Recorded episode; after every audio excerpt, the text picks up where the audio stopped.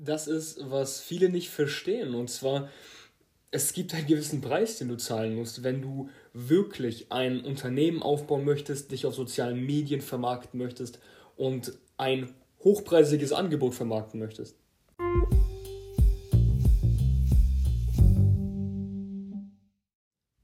Da sind wir wieder zur sechsten Folge des Podcasts in der dritten Staffel. Ich sitze heute wieder am Roundtable.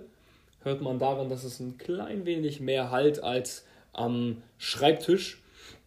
Roundtable ist immer ganz gut, um eben einfach so ein bisschen auf eher gemütlichere Art und Weise, weil so ist er nämlich auch gestaltet. Mittlerweile stehen hier Blumen, mittlerweile stehen hier äh, Rituals, Duftkerzen und Duftstäbchen äh, um sich einfach in gemütlicher Runde an dem Tisch zusammenzusetzen und Dinge zu besprechen, die aktuell wirklich wichtig sind und nebenbei natürlich immer noch einen Kaffee zu trinken.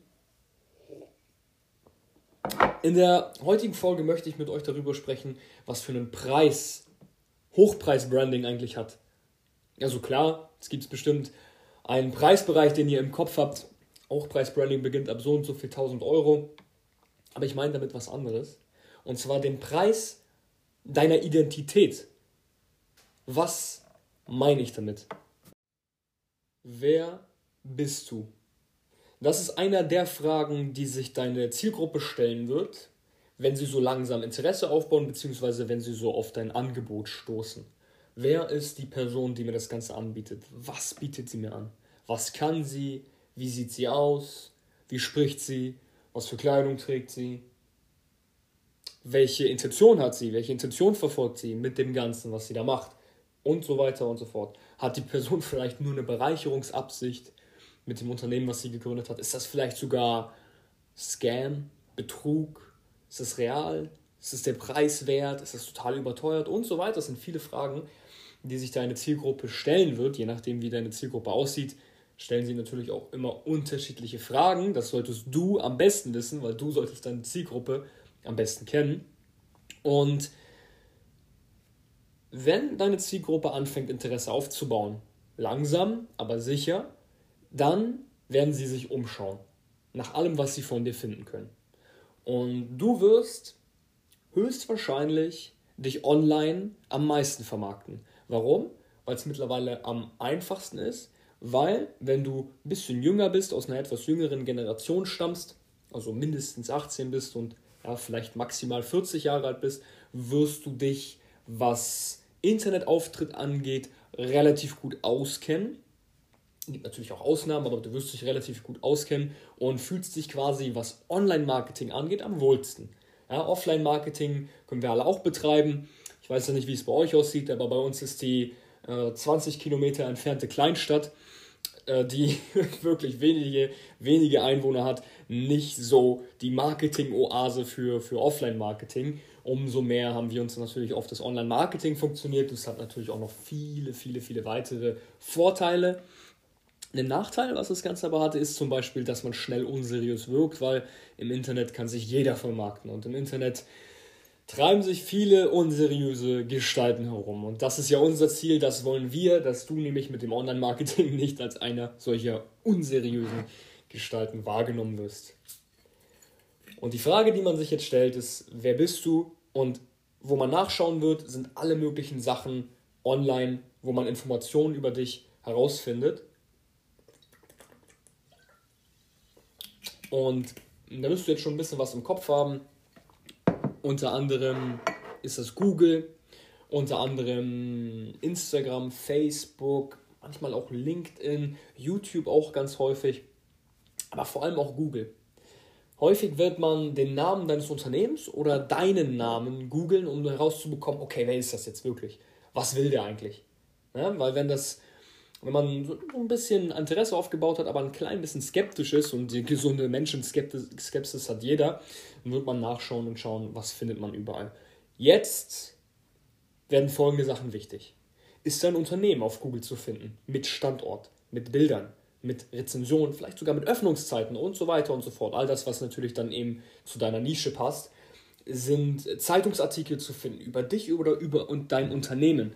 Aber wenn das nämlich nicht der Fall, oder sagen wir mal, das ist der Fall und es sind schlechte Zeitungsartikel, dann wird das auf jeden Fall dein Hochpreis-Branding zerstören. Du musst mich auf jeden Fall in Sachen Presse, in Sachen Öffentlichkeit auf jeden Fall arbeiten, weil wir sind im B2B-Bereich aktiv und der B2B-Bereich erfordert äh, das meiste an Seriosität, äh, was viele, viele B2B-Anbieter leider nicht bieten können. Und deshalb achte auf jeden Fall darauf, dass du da keine Altlasten hast. Ja? Was sind Altlasten? Das sind zum Beispiel, es können auch Presseberichte sein, aber zum Beispiel vielleicht findet man eine alte Website, weil du damals versucht hast, als Mindset-Coach aufzutreten und unter deinem gleichen Namen findet man jetzt noch dein altes Mindset-Coaching, die Website davon oder irgendwelche anderen Artikel, egal wo. Kümmer dich darum, dass man das nicht findet. Altlasten wirken immer unseriös. Das Wichtigste ist, dass man deinen Namen, wenn du Geschäftsführer bist, deines Unternehmens, deinen Namen nur mit deinem Unternehmen verbindet und nicht mit was auch immer, irgendwas, was deinem Branding schaden könnte. Und es gibt viele Sachen, die dem schaden könnten. Neben den Altlasten solltest du auf eine Sache ganz besonders achten. Und jetzt werden sich viele angesprochen fühlen. Habe nicht zwei persönliche Accounts, zum Beispiel auf Instagram. Viele machen sich noch einen Privataccount und eben einen öffentlichen Account, wo sie sich als Unternehmer positionieren, wo sie vielleicht manchmal sogar ihr Angebot promoten, aber wo sie eben einfach öffentliche Sachen zeigen. Das Problem ist jetzt aber, wenn man auf deinen Privataccount stößt, der vielleicht sogar auf privat geschaltet ist, dann hat man immer das Gefühl, dass du irgendwas verbirgst. Niemand erwartet, dass du hundertprozentig transparent bist, aber das wird die Skepsis in den, in den Köpfen deiner Zielgruppe verstärken, wenn sie sehen, okay, der hat einen privaten Privataccount. Hm, okay. Weil man könnte sich nicht denken, er, er macht da irgendwas, was wir nicht sehen sollen. Okay. Hm, und dann malt man sich so Bilder aus. Und das ist das Problem, diese Skepsis von den Leuten darfst du nicht füttern. Das bedeutet, habe wirklich nur einen Account. Alles, wenn man deinen Namen sucht oder den Namen deines Unternehmens, sollte man wirklich nur vor allem wenn man deinen Namen sucht, das nur mit deinem jetzigen Unternehmen in Verbindung bringen. Wenn du groß mit diesem Unternehmen rauskommen möchtest, wenn du dich hochpreis branden möchtest, dann solltest du das machen. Das ist keine Pflicht.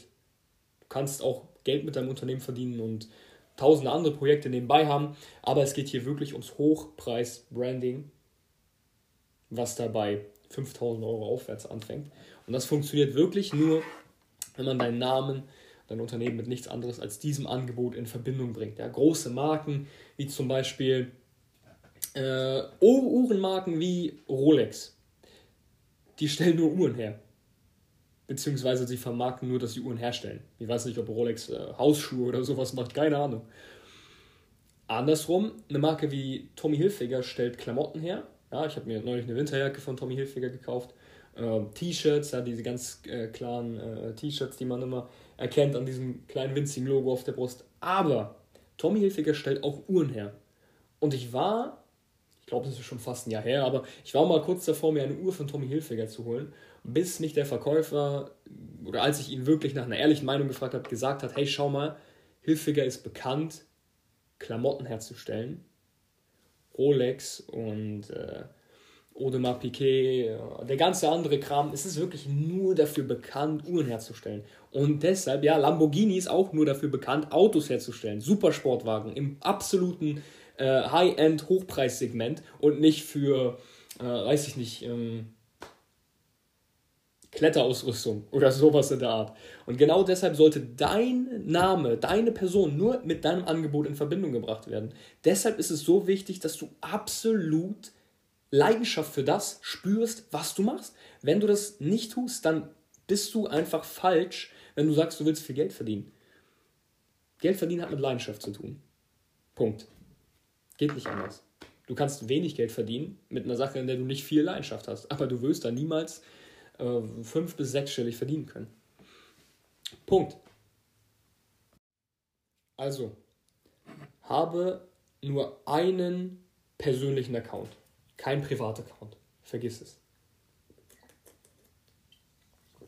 Denn du kannst natürlich auch Aktivitäten wie zum Beispiel, bei mir ist es Boxen, ich zeige Boxen auch auf meinem Account.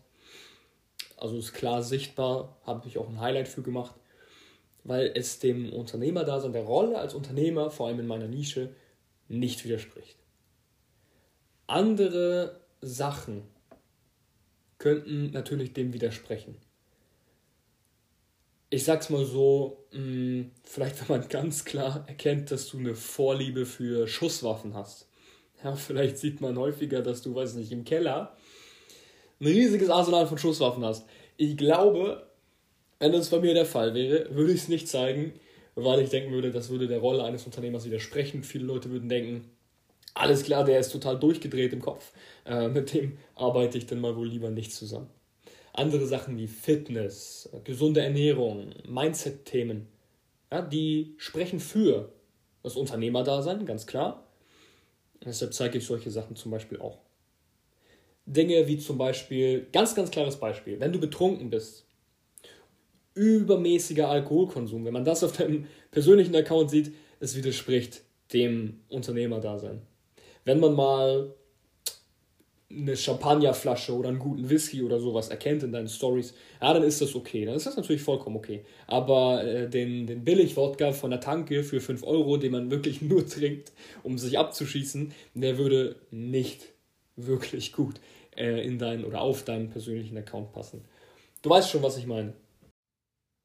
Das ist eben der Preis, den du zahlst, wenn du ein Hochpreis-Branding mit deiner Marke, also deinem Unternehmen oder deiner Person, fahren möchtest. Bei Marken wie zum Beispiel, was habe ich vorhin gesagt, bei Marken wie Rolex. Natürlich könnte die Marke jetzt anfangen, Klamotten herzustellen oder irgendwas anderes.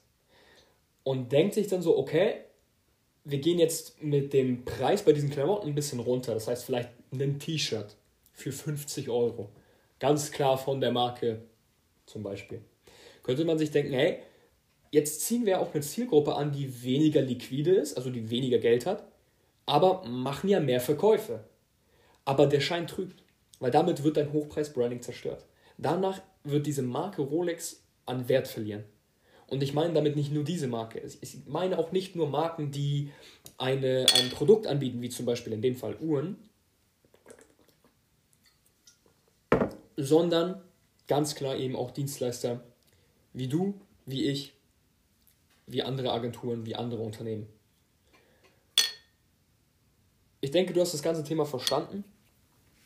Wenn du selber nicht sicher bist, ob du dich Hochpreis branden kannst, also ob du Preise erhöhen kannst, beziehungsweise wie du das machen kannst und wie du wirklich zu diesem Status und dieses Prestige erlangen kannst, wie diese großen Marken, dann schreibst du mir am besten eine E-Mail. Da merkt man nämlich zum Beispiel schon, wenn du dich Hochpreis brandest, dann soll man dir keine Nachricht auf Instagram schreiben. Aus dem einfachen Grund, du kannst mich natürlich auch bei Instagram erreichen, das ist gar, kein, äh, gar keine Frage, aber aus dem einfachen Grund, es wirkt natürlich schon deutlich professioneller, wenn man sich zum Beispiel auf eine Website für ein Erstgespräch einträgt bei dir, wenn man dich per E-Mail kontaktiert und so weiter und so fort. Ne, kleines Beispiel dazu auch nochmal am Rande. Dann schreibst du mir eine E-Mail oder trägst dich für ein kostenloses Erstgespräch ein und wir schauen, welche Strategie wir verfolgen, um wirklich dieses Prestige einer Hochpreismarke zu erreichen als Dienstleister. Das war's. Ich wünsche noch einen erfolgreichen Morgen, Mittag oder Abend und wir hören uns beim nächsten Mal.